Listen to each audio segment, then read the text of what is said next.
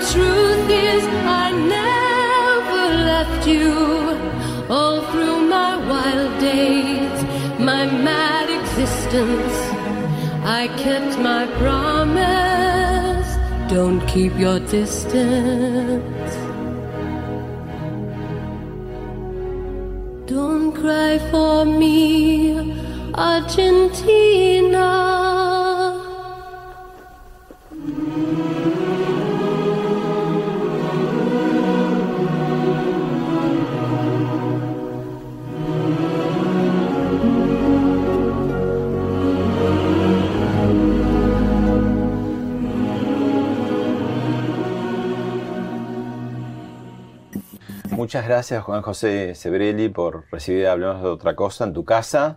Bueno, ¿cómo estás? Eh, Ya otras veces nos hemos encontrado. Exactamente, ¿cómo estás con tus 91 años y de post-COVID, post-2-COVID?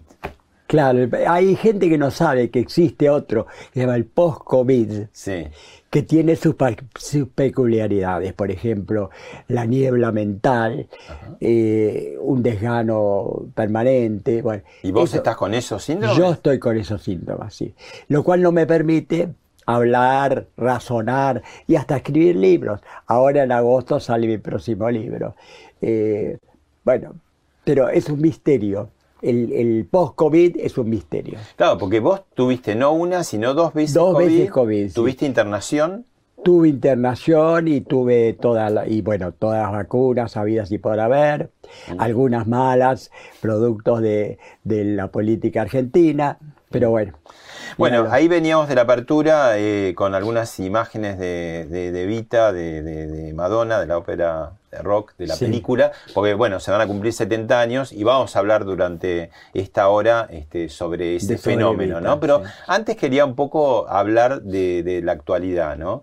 Eh, ¿Cómo, cómo estás viendo la- la- las cosas? A un año y medio todavía que faltan las elecciones, un cisma muy profundo, fuerte, ya no disimulado en, en la cúpula del poder, ¿no? en El la cúpula. presidente y la No, además dentro de un contexto en que toda Europa occidental está en crisis. Eso no hay que negarlo. El mundo está... El mundo está en crisis. Yo veo siempre los noticiosos e- europeos y veo que todo está en crisis. Multitudes en la calle protestando, ciudades, eh, lugares que se queman, que se están quemando. Todo se da junto. Claro. Se da junto el problema de- de- del cambio climático. Sí. La guerra, la guerra. La guerra, de- la guerra. Es La decir, crisis se- energética. la crisis energética, todo se da junto. En nuestro país peor, porque ya estaba antes y está en peores condiciones para recibir esta, esta crisis. Es decir, que vivimos en un apocalipsis. Mm. ¿Y, y vos eh, seguís siendo optimista? ¿Sos pesimista? No, no, no, no. Ni pesimista ni optimista. ¿Qué sos? El sentimiento que predomina en mí es la incertidumbre. Sí. Eso es lo más lúcido que se puede hacer. Todo optimista es un, es un ingenuo y todo pesimista es un, un maldito. Claro. Pero yo no soy ninguna de las dos cosas. Bueno, naciste en un año de mucha incertidumbre para Argentina, ¿no? Total, 1930. La primera crisis militar, la primera, eh, la primera dictadura militar, la primera crisis, la primera gran crisis económica que tuvo el país. Y el mundo también. y ¿no? el mundo, Venía- y el mundo. Claro. Es decir que, y muero en eso peor todavía, porque Bueno, todavía la no, crisis no sabemos, todavía te Sí, faltan ver muchos apocalipsis Muchos apocalipsis. Espero no vivir mucho, no creo que viva tantos años, pero eh, cada día aquí es peor. Cada día aquí es peor.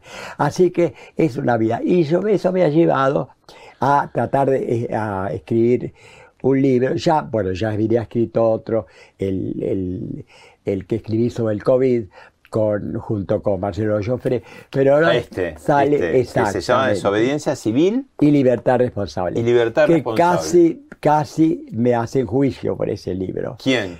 Y pretendieron, muchos, muchos periodistas eh, llamaron, ¿cómo, cómo no hay un juez que le haga una que, que le haga un juicio a este hombre? Pues, no me eligieron. por el tema de, porque claro, parecía que vos convocabas a la rebelión. Yo no lo sé, convocaba a la rebelión de- de que los negocios abrieran eh, todos al mismo tiempo, cumpliendo con el, el barbijo, con todos los reglamentos de- que hay que tener y el cuidado, pero que abrieran todos al mismo tiempo, porque la crisis económica va a ser terrible. Mm. Y ahora fue- se está viendo. Efectivamente se está viendo. Y vos que has sido toda la vida un, un flaner, ¿no? Que, que explica qué es para la gente, que es aquel que... Flaner es una palabra francesa que descubrió Sarmiento. Sarmiento de sus viajes habla de flaner. No soy yo el primero que lo emplea. Que surgió en París. Cuando París se moderniza con las grandes avenidas, los grandes negocios qué sé yo. Es el placer que uno siente en estar solo. El flaner es un solitario, pero en medio de la multitud. El ejemplo sería alguien en un café como vos escribiendo, en la ventana de un café. Yo no, no quiero sentarme nunca en los cafés adentro, en la ventana, viendo pasar la gente. Me encanta ver cómo cada rostro es distinto. No hay dos rostros iguales. Eso me apasiona. Me apasiona. El flaner camina sin rumbo fijo, Claro. pero tiene sus, pa- eh, sus paros ya como limitados. Los, lo- los paros míos son básicamente No digas porque los van a ir todos. ¿eh? ¿Eh? No digas porque van todos tus admiradores a verte. No, pero no voy a decir los detalles. Los cafés literal, los cafés. Sí. Primero los cafés donde se reúnen los liter, que cada vez hay menos. Había unos- una calle que fue una calle de mi a- a juventud, Sí. la calle Villamonte, que era una calle llena de cafés, Cerca de la universidad, del rectorado. Cerca de la claro. universidad, del rectorado, había teatros independientes, Claro. había cines club, estaba todo, Todo un estaba clima ahí. cultural muy Eso propicio. lo destruyó totalmente Onganía. Onganía lo destruyó. La noche de los bastones largos en adelante. La noche de los bastones largos destruyó todo eso. Hoy no hay nada. Pero siempre hay alguna librería. Librerías, las, los- las, las paradas de un flanera de yo. Hay otros que tendrán otras. Claro. Para mí son las librerías de viejo. Meterme en de viejo y ojear me, para, me apasiona. Mm. Bueno, los, los cines, aunque no vaya al cine, ver, eh, cuando empecé a hacer flaner, me detenía a mirar, había en la, en la sala de cine, todos los jóvenes Los afiches. tenían afiches. Y eran, ¿te acordás esa línea de, de cines con L, los Suar, Lorraine, Lorca? Que eran todos que, que tenían casi como una curaduría de cine. Casi como una curaduría. Esa era otra Cine parada. intelectual, otro cine también, ¿no? Todos. Bueno, sí, todo sí, eso no, no existe más. No existe más. Pero igual te, te sigue gustando salir. Y bueno, el cine y los cafés. Claro. Y los Ahora cafés. te cuidas un poco del frío, pero en cuanto... Sí, no, y no puedo caminar. Ya tengo que ir a un lugar concreto, Sí. que ahora generalmente es la biela, ¿no? Generalmente es la biela. Que tenemos que cambiar de día con, con, con quien me acompaña, porque se junta tanta gente que ya sabe que, el, que ese día estamos en la biela. Que no, No sabe la gente si mirar la estatua de, de Borges y Bioy o mirate a vos. Sí, sí. ¿no? Bueno, te llevo a, a un momento que vos tenías 22 años, ¿no? Y es, Uh. es, mira, Ah, sí, la muerte de la señora Eva Perón. Año 52. Sí. O sea que vos tenías 20 21 años, porque cumplís en, en 21, novi- en noviembre, sí. ¿no? ¿Qué te acordás de aquella época? Bueno, yo, eh, Evita para mí tiene dos, dos mitos eh, seguidos. Primero el mito de la actriz de radio.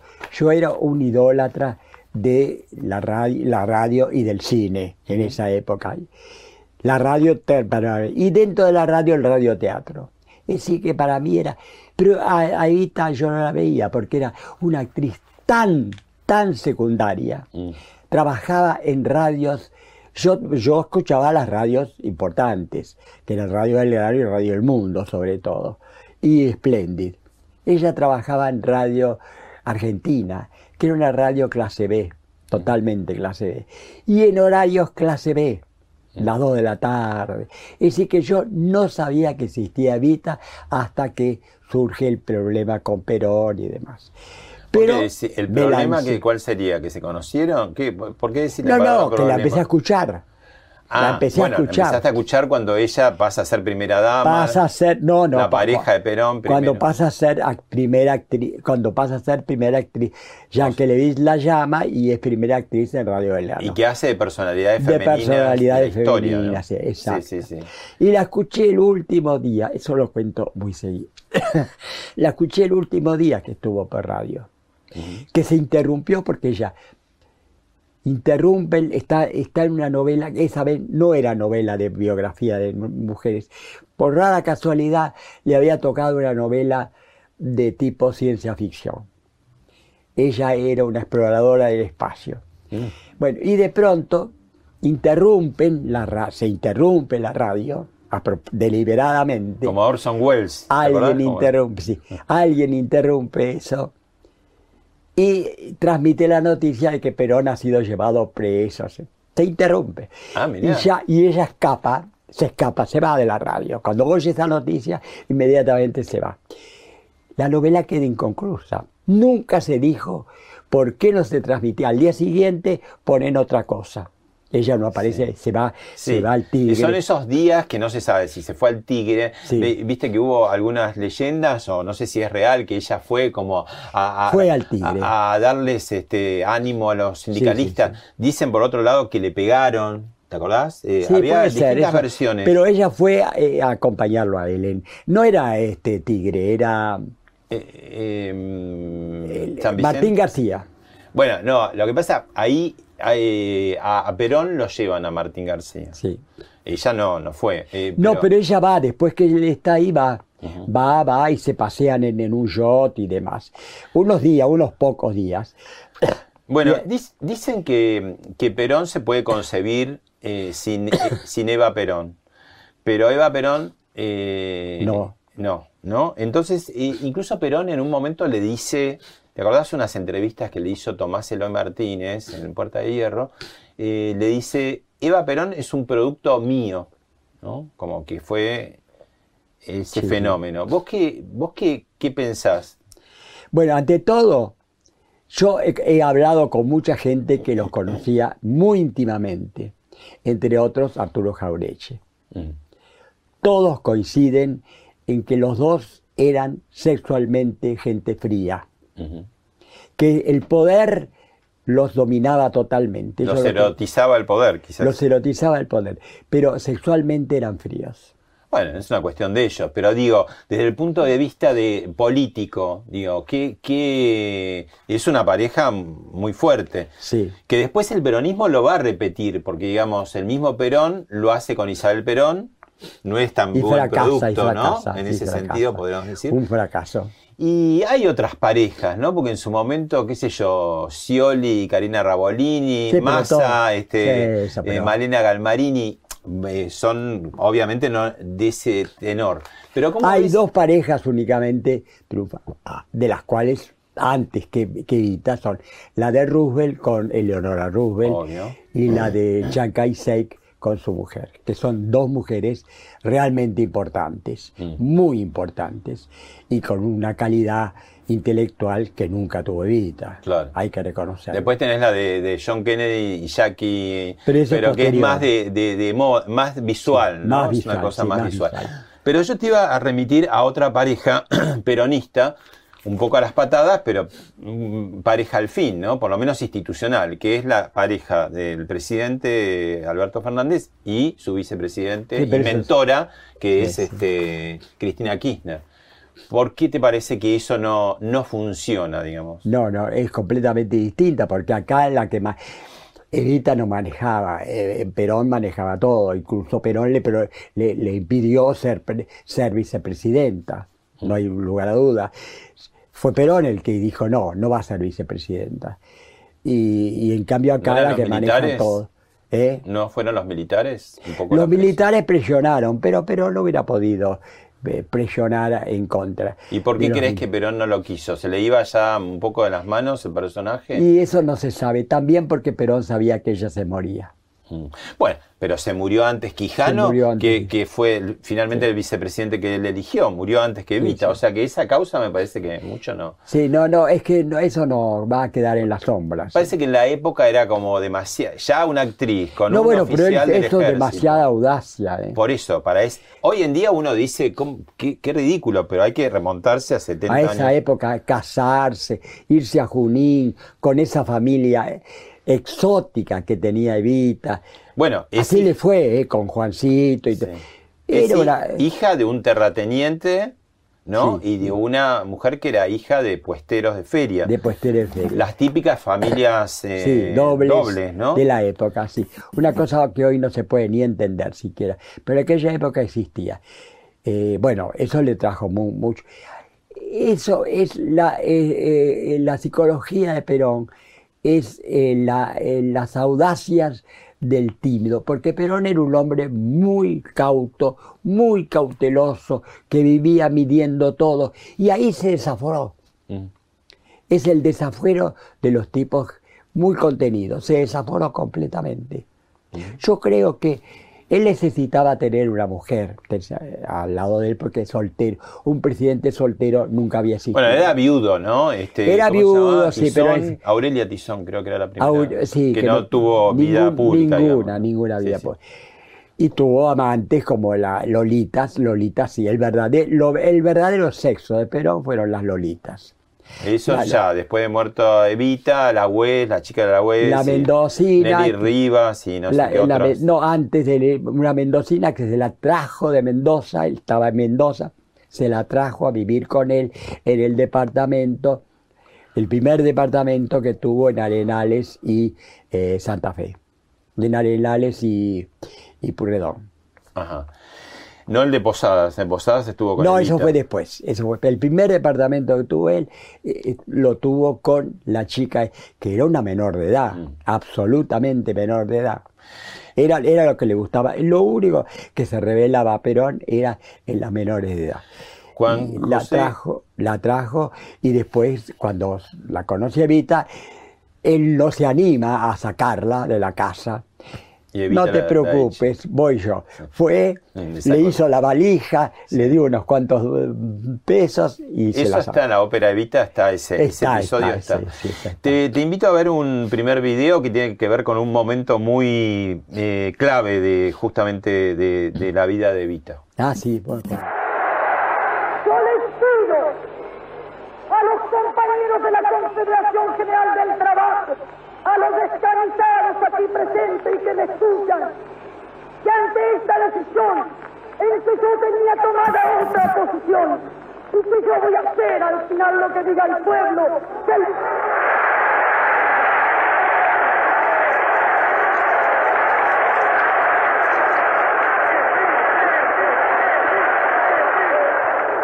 mañana, mañana, cuando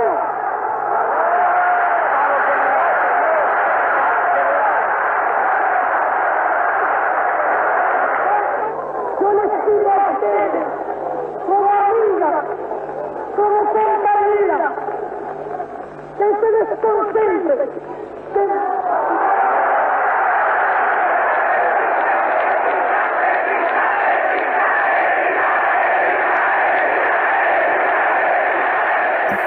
Ahí hay tensiones en el palco, ¿no? Sí, hay sí. tensiones en el palco. Ahora, este, Esto, perdón, es la fórmula Perón-Perón.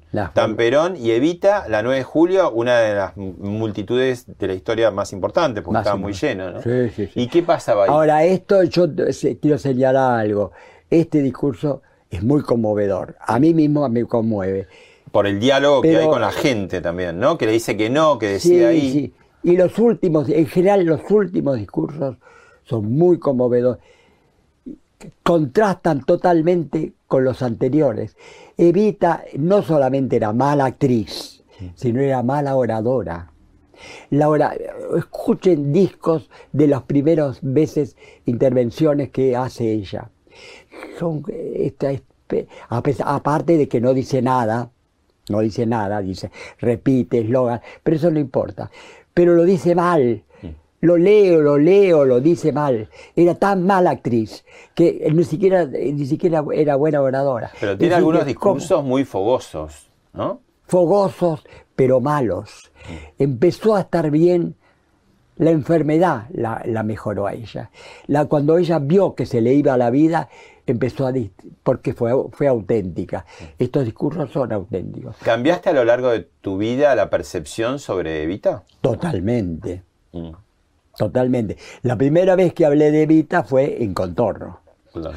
un, un artículo que se llama Aventura y Revolución Peronista, que me causó la expulsión de Contorno. ¿Por ¿Lo qué? sabías eso? No, no, no sabía. En Contorno yo era una figura liminar de Contorno. En la primera, en la primera hoja del primer número lo escribí yo Mm. eh, y que se fue reconocido como el manifiesto de Contorno, lo hice yo. Y se hizo una reunión después, pocos días antes de la caída de Perón, se hizo una reunión eh, de la gente de Contorno, que éramos cuatro o cinco, ¿no? Los dos hermanos Villas, y Roschiner y Gitrick y algún otro. Y, y nosotros era el, el periodo nefasto de mi vida que yo había inventado el marxismo, existencialismo, peronismo. Ah, hiciste Una- una combinación.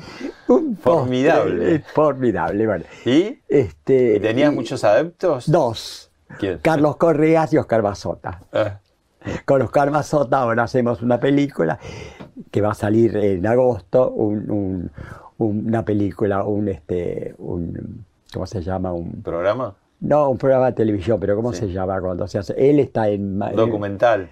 un documental. Él es de Mata- Matamoros, está Sí. en Madrid y yo estoy en Buenos Aires, Claro. que somos los únicos. Ah, y haces el libro, esas conversaciones Sí, con es- Matamoros. Con Matamoros. Que somos los, los creadores, además de esta locura del marxismo existencialista, peronista, eh, que éramos los tres, Sí. Eh, famosos en las cuatro calles, las cuatro cuadras de la calle. Sí. Era Porque fácil, era muy fácil. Era fácil las asambleas porque se reunían ustedes tres y listo, decidían todo. ¿Estaban de acuerdo por lo menos o no? ¿O Sí, disentían también? Muy poco tiempo. Ah. Este, y aparte que nos hicimos famosos en las cuatro cuadras de, de la calle Beonte, Sí. cuatro cuadras donde estaban todos los cafés y todo el mundo se reunía. Sí.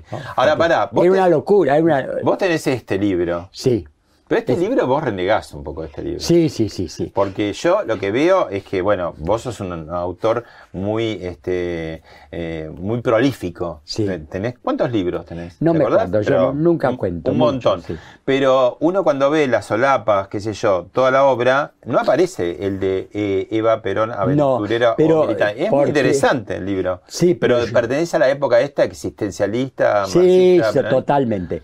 Pero yo después escribí otro libro, que ese sí lo reivindico, donde hablo sobre Vita. El de los ídolos. Claro. Que está Maradona, Gardel, Gardel, Evita Evita y, este, y Che Guevara. y el Che Guevara. ¿Cuál es la relación que ves? Porque, digamos, el Che Guevara.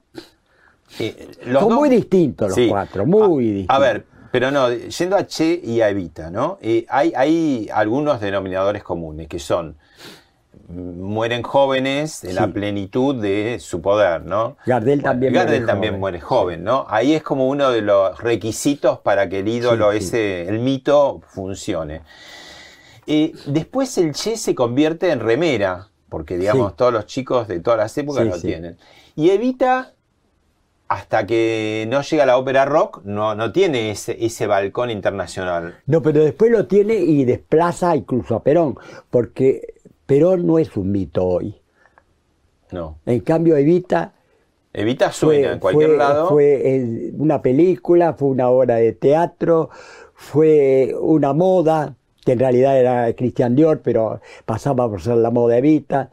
Evita fue, tuvo una posteridad mucho más fuerte que la de Perón. Cuando, digamos, este libro, eh, de alguna manera, vos eh, la reivindicás, me parece que hay como una fascinación de la figura, Bueno, lo escribiste en el año 66. Sí, la fascinación viene de, mi, de otra pasión mía, que fue la, eh, la pasión de la, de la radio y de las estrellas. ¿Cuándo empezás a ser crítico de Evita? ¿Cuándo te empezás, cuando empezás a verla de una manera más crítica? El libro es eh, donde eh, critico por primera vez es este el libro las El, el- el peronismo, ¿cómo era? La no, imaginación. no no no no, eh, antes que ese este eh, eh, bueno, Bueno, ya me voy a acordar ya me voy a acordar tengo esas esas eh, eh, nubes, Nubes. eh, sí. Lagunas le llamamos. Lagunas. Sí. Pero, no importa. ¿Y, y, y qué empezaste a verle? Que te, que, que la, que- Cuando empecé a estudiar, yo no sabía mucho de política. Yo leía básicamente literatura. Claro, sí. y, y Evita era un personaje literario. Para Claro, mí era un personaje sí. de la literatura. Fantástico en su vida y en su posterior La prostituta muerte, que ¿no? se convierte en reina. Era una cosa única. Su cadáver andante por Su cadáver anda, era una cosa única. Claro, claro. Si yo hubiera sido novelista, hubiera escrito una novela, pero bueno, no era. Y escribí eso. Y no, no, ya cuando empecé a, estudiar política en forma y a meterme a fondo en política, ya renuncié.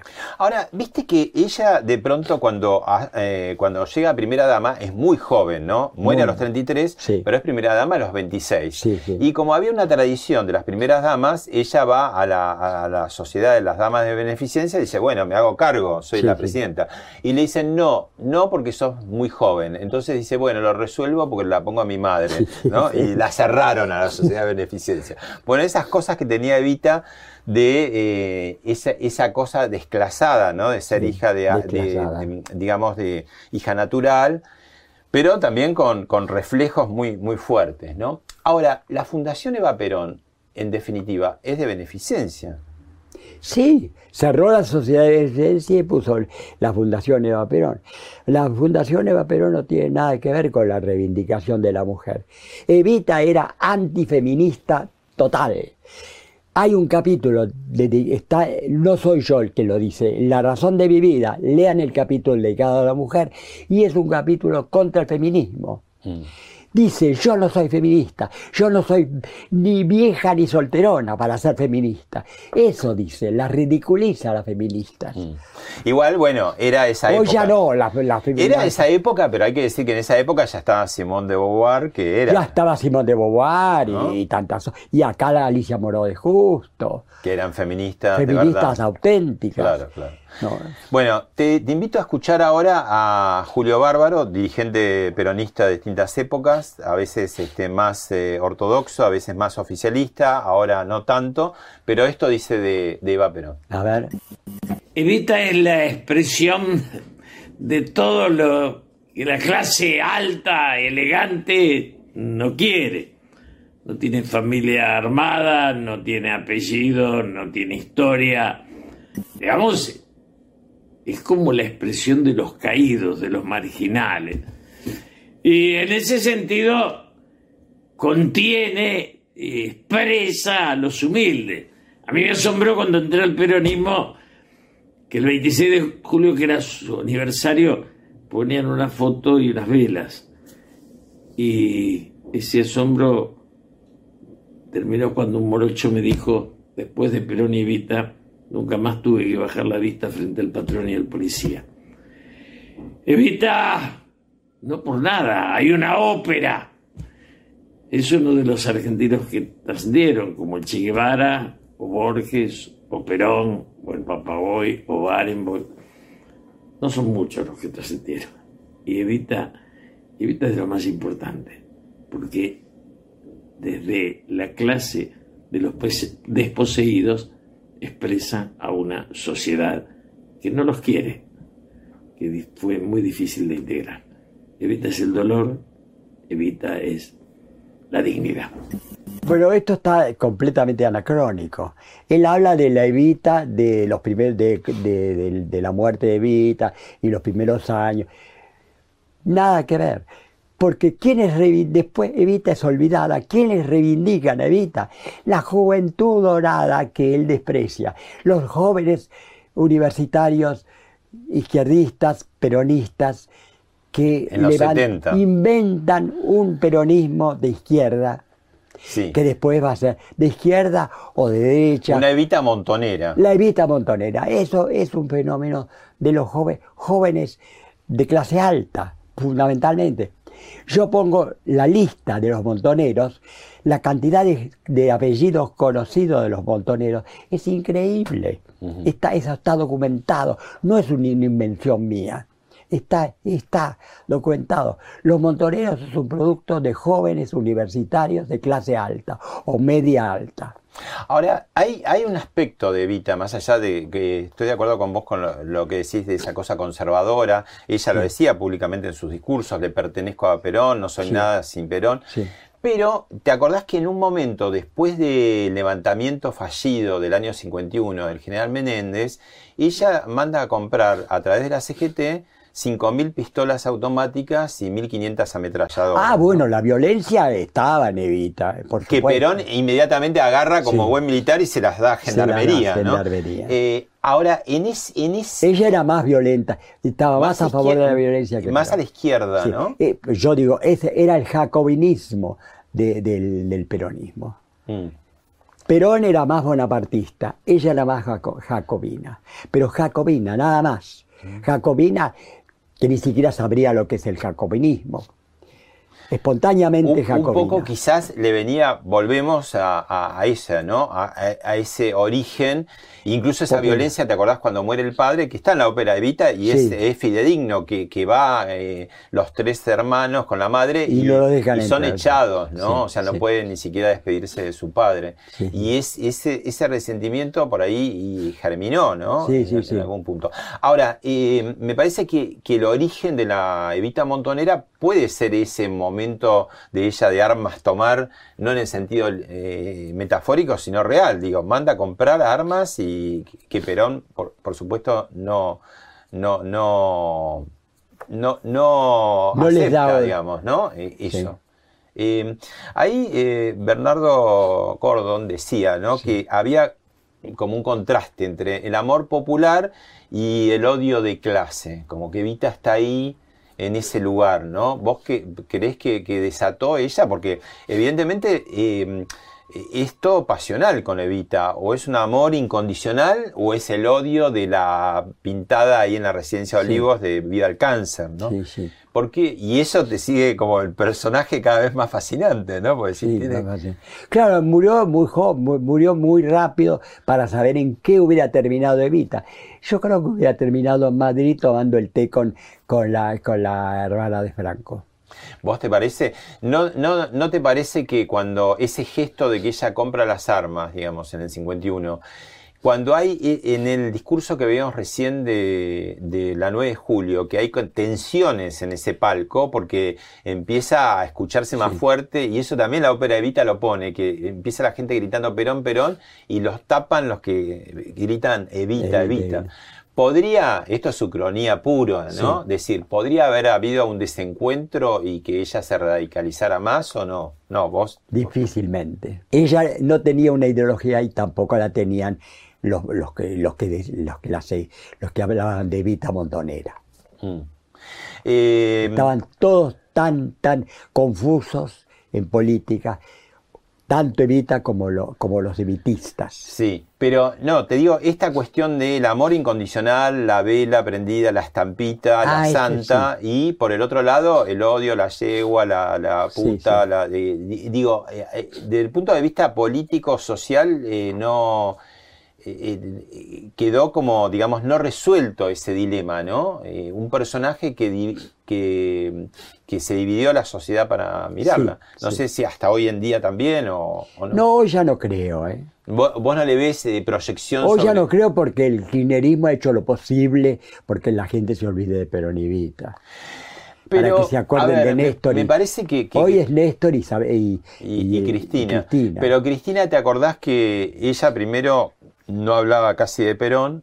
Dijo que en el 73 lo votó a través del, de Jorge Abelardo Ramos, el Frente de Izquierda Popular, pero todos los discursos en la Casa de Gobierno lo hacía con, le tenía detrás la gigantografía de Evita. O sea que por Claro, una- fue, fue cambiando, pero él, cuando ella adquirió poder, se olvidó de Evita. Totalmente. No hay posibilidad de que se recuerde de Evita. O se acuerda de Evita como se puede acordar de San Martín, como algo, como un prócer eh, que se pierde en la historia.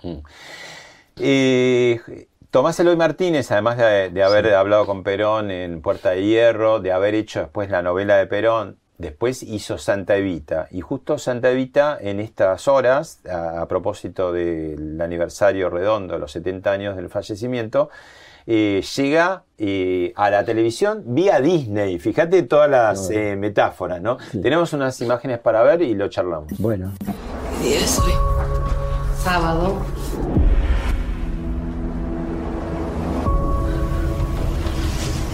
No llores. No estés triste. Yo ya me voy.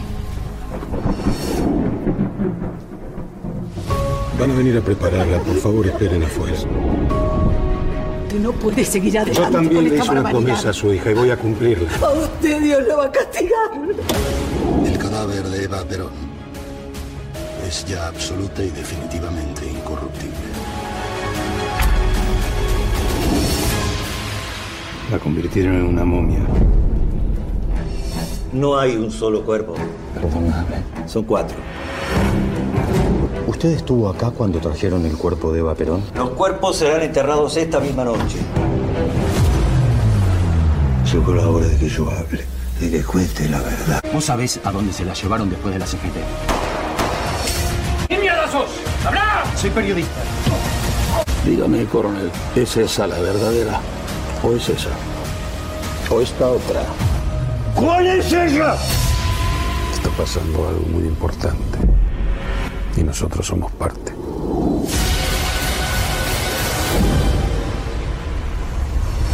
La flaca se va. Se va a descansar. Bueno, te la vas a ver esta serie. sí, seguro.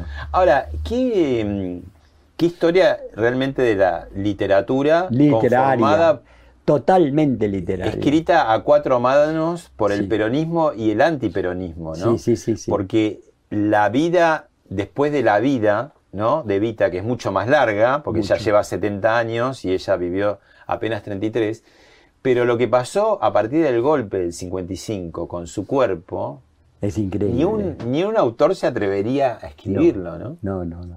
Es increíble, sí. Porque fí- fíjate que ahí, un poco se, en esto que veíamos recién en el tráiler, se ve que no sé qué idea tenía Pedro Eugenio Aramburu, el presidente de facto, de para que mm, preservar por un lado el cuerpo, ¿no? que no lo destruyeran.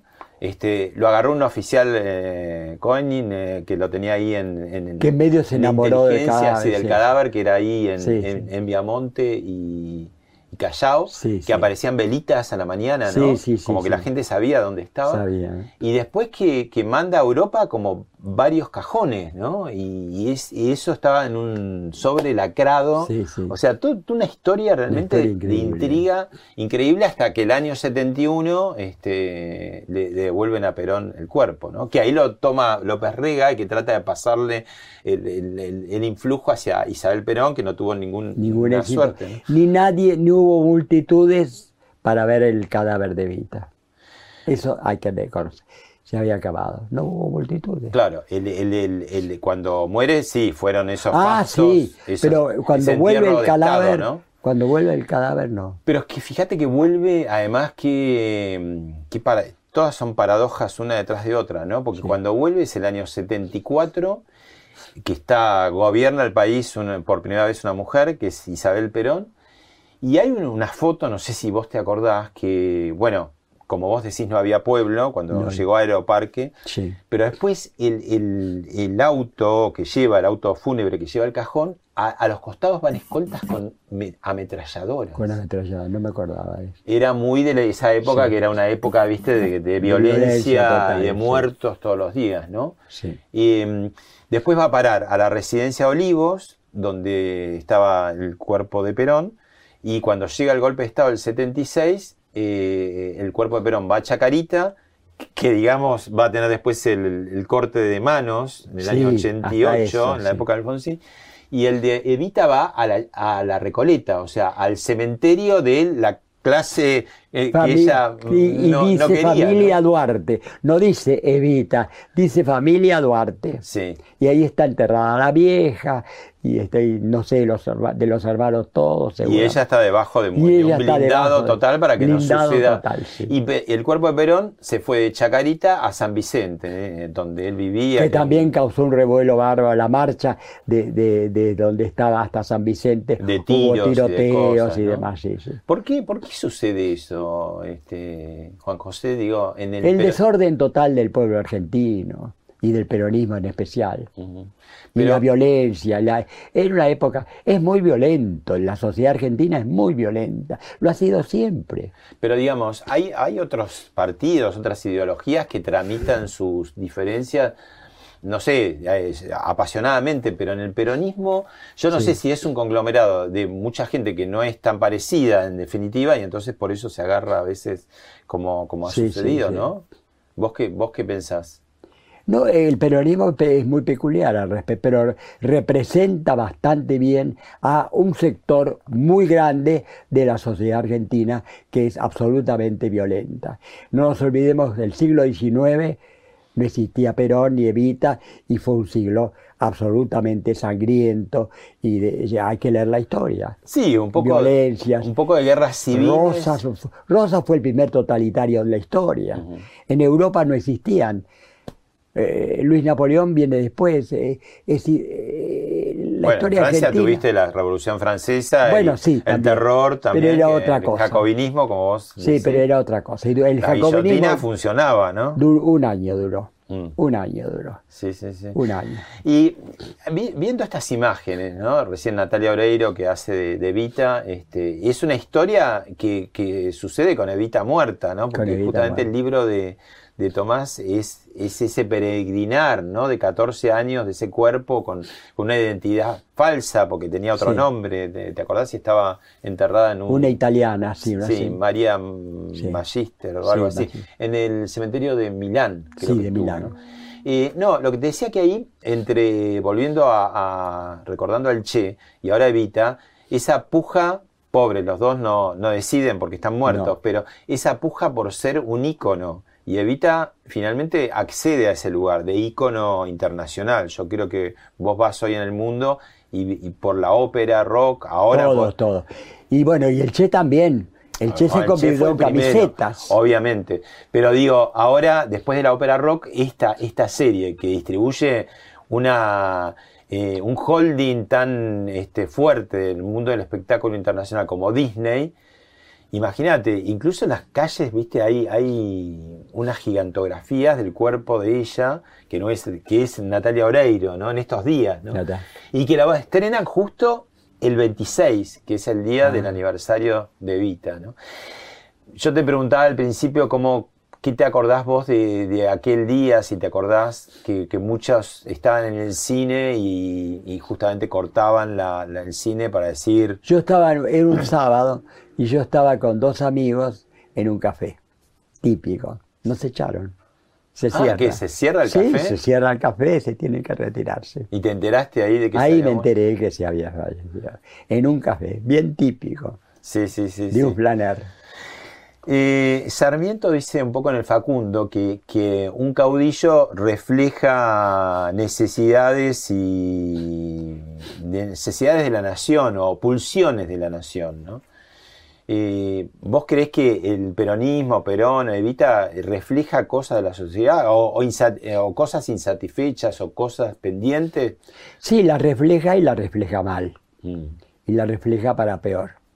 Yo creo que la sociedad argentina, que tenía muchas falencias, fue peor, de- eh, hubiera sido mejor sin la aparición del peronismo. ¿Y por qué crees que aparece el peronismo? Los fenómenos históricos, el, el cine negro, así en toda la historia aparece. ¿Y ¿Por qué aparece? ¿Por qué aparece Napoleón, que era un, un desconocido? ¿Por qué aparece? Pero la ¿Por qué aparece Hitler, que era un fracasado total? Bueno. Mussolini, que, que era un, de, de lo último. Pero por eso, cuando eh, no, no te So- parece, eh, no te parece que la historia a veces se vale de algunos personajes para producir cambios. son circunstancias que se dan, o a veces y no se, o otras veces no se dan. Si uno lee la historia se da cuenta que hay montones de personajes marginales, totales, que no tenían que haber llegado nunca a nada y que se convierten en, en amos del mundo. Claro. No es, el, no es Perón, es Mussolini, Hitler, típicos. José, eh, José María Sanguinetti, el ex presidente, dos veces presidente de Uruguay. Gran presidente, sí. Eh, y el único presidente que ha escrito libros que uno puede leer. Y además eh, de los pocos políticos importantes que interesados en la cultura, y de verdad. interesados en ¿no? la cultura. Porque está este fenómeno también, que en, en general los políticos en, en el siglo XIX, de San Martín a Sarmiento a Mitre, eran intelectuales, y los políticos del siglo XX, y no digamos del XXI, Nada. nada. Sanguinetti estaba haciendo su campaña a presidente, la interrumpe, y yo, yo fui a, a Montevideo a presentar el libro, y Sanguinetti interrumpe su campaña y viene a- a la mesa donde estaba yo presentando mi libro y habla sobre el libro. ¿Qué presidente argentino va a hacer eso? Nadie. Nadie. Hablabas de los discursos de, de Evita y tenemos otro para ver y escuchar. Tenía que venir y he venido para darle las gracias a Perón, a la Confederación General del Trabajo, a los descamisados y a mi pueblo. A Perón que ha querido honrarme con la más alta distinción que pueda otorgarse a un peronista.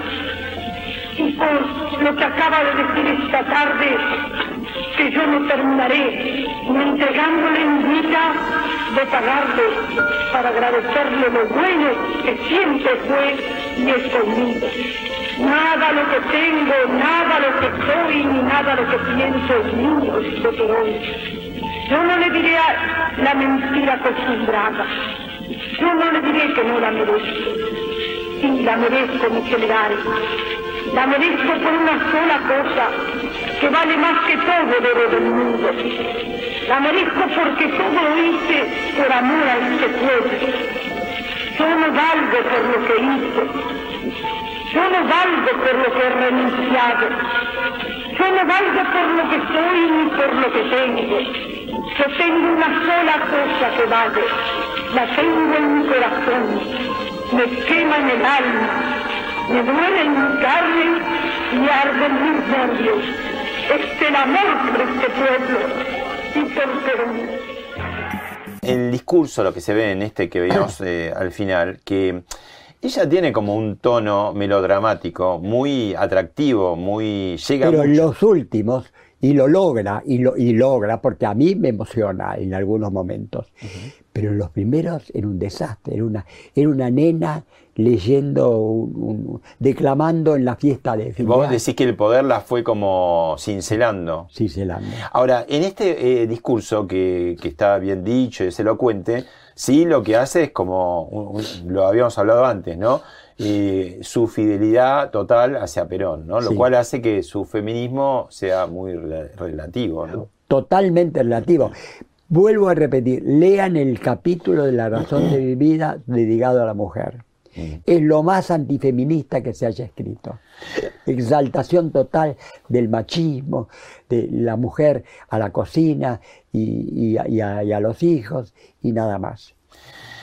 Yo hace un rato habíamos hablado de San- de Sanguinetti y te lo traía a colación, porque te quería comentar, en, en Hablemos de otra cosa, en algún momento él, él analizaba eh, los caminos que se bifurcaron de, eh, de la política uruguaya a la política argentina, ¿no? Como diciendo que en, Uru- Siempre, en siempre. Uruguay, digamos, las conquistas sociales se dieron más al principio, fueron tramitadas eh, de manera mm, más consensual entre los distintos partidos, el color y el blanco, democráticamente, básicamente. ¿no? democráticamente. Y dice que en la Argentina es como que eso demoró mucho tiempo, porque los socialistas se habían dedicado a escribir todas esas cosas, pero nunca llegaban al poder. Nunca yo. Entonces, eh, Perón ve ahí ese, ese, ese lugar, digamos. Y Sí, pero ahora, la separación esa, el responsable total de, esa falencia argentina con respecto al Uruguay es Irigoyen, que es el padre, el, peronismo, el populismo nace con Irigoyen. La prueba está que Perón siempre hablaba bien de Irigoyen. Y se habló de la línea Rosas, Irigoyen, Perón que es, yo estoy de- totalmente de acuerdo con eso. Rosas es un poco distinto porque es el siglo XIX, es otra cosa. Pero con Irigoyen, Irigoyen era un populista, a dar la letra, totalmente. Un populista más democrático porque estaba en el Partido Radical. Radical, claro. Y, el Partido Radical tiene dos alas, un ala democrática Personalista y alvea- y un ala autoritaria representada por Irigoyen. Finalmente triunfa el ala autoritaria. Pero lo, más que- lo que argentina. te quiero decir, siguiendo un poco la línea de Sanguinetti, es que había una cantidad de cosas desde el punto de vista social, la clase obrera o... eh, que se habían hecho en Uruguay democráticamente. Claro, y que acá no llegaban, no llegaban, y cuando llegó, llegó como una cosa de decir, bueno, vamos a arrancar esto. Sí. Y el peronismo me parece que encarnó ese, eso, ¿no? Sí, eh, es el- eh, la- las mejoras sociales que en el Uruguay se hicieron democráticamente, porque Valle Ordóñez, que fue presidente al mismo tiempo que Irigoyen, y fueron lo totalmente distintos. Valle Ordóñez fue un demócrata avanzadísimo para la época, que impuso, eh, que, que puso freno a la iglesia, impuso una cantidad de medidas laicas que Irigoyen fue todo lo contrario. Irigoyen era, a pesar de que en su vida era un hombre bastante ajeno a la iglesia, en su vida privada, pero eh, políticamente apoyó a la iglesia, hizo entrar a la iglesia. Irigoyen es fundamental. Hay que ir, hay el la novela es el libro de Manuel Galvez, que es una apología de Irigoyen. Y él también que- hizo el de hizo el de Rosa. el de. Rosas. Sí. Y pero él dice directamente, Irigoyen era fascista. Está escrito en la época del fascismo. Mm. Yo estoy de acuerdo completamente con eso. Era un fascista que, que no, que no sabía que lo era. Ahora, ¿cómo, eh, hagamos un ejercicio de, de ucronía, ¿no? ¿Cómo podría haber tramitado la Argentina, digamos, un- el tema de las conquistas sociales o de una sociedad más igualitaria, que finalmente no fue, ¿no? Porque después de- de- del peronismo en los años 60 hay una clase media robusta, ¿no? Pero la clase media es robusta antes del peronismo, ¿eh? Con la- en la década infame. Porque yo soy, yo estoy en la clase media inmigrante, mi abuelo era un obrero y mi abuelo telefónico, y la- mi abuelo tenía jubilación. Murió mi abuelo y la jubilación le quedó a, a su viuda, y cuando murió su viuda le quedó a la hija soltera. Es decir, que esa jubilación duró años y años. Y era una jubilación que permitía vivir, no como las de ahora, que es una farsa. Sí. La jubila, porque Perón lo que hizo es meter la mano en la caja de jubilaciones y fundirlas. Mm.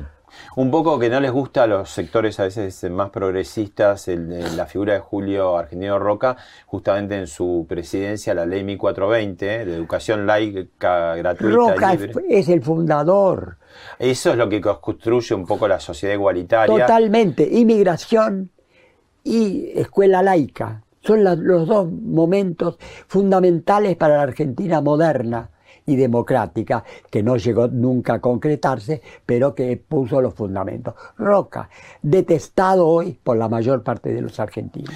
No, lo que te quiero decir es que me parece que ah, vos citaste personajes muy distintos, ¿no? Este, Mussolini, Hitler, eh, Perón, qué sé yo. Que la historia cuando un personaje entra es por algo, porque no entra cualquiera en cualquier momento. Es porque, porque necesita la historia valerse de alguien. Claro. A veces bien, a veces mal, ¿no? Alemania e Italia eran dos países que no iba bien, eran dos caos. Habían perdido, bueno, y, a- y Alemania había perdido la guerra. Pero si la Argentina estaba tan bien, como vos decís, ¿por qué emerge el peronismo, te parece? ¿Cuál es tu teoría?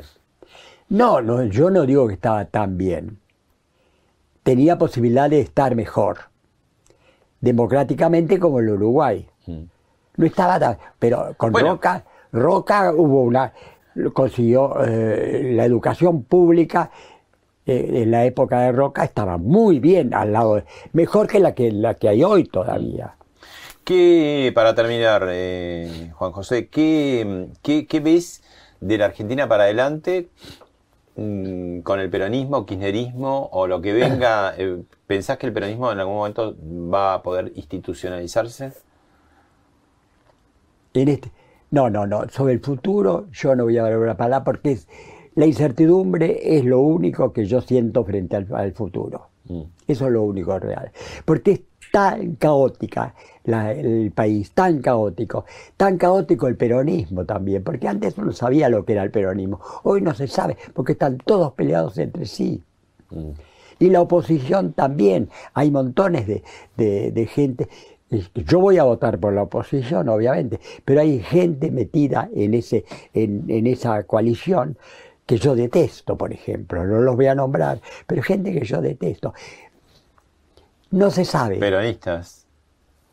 No, pero ahí no peronista, gente, eh, gente así. Era lo que decía la teoría de Perón, que, que en la Argentina hay conservadores, socialistas, radicales y peronistas, y peronistas somos Son todos. todos. Bueno, eso, esta- eso es cierto. Hoy es más cierto, más cierto que nunca. Gracias, Juan José. Gracias a vos. Esto fue Hablemos de otra cosa con Pablo Sirven, un podcast exclusivo de La Nación. Escucha todos los programas de La Nación Podcast en www.lanacion.com.ar. Suscríbete para no perderte ningún episodio. Estamos en Spotify, Apple Podcast, Google Podcast y en tu reproductor de podcast favorito. Seguí escuchando La Nación Podcast.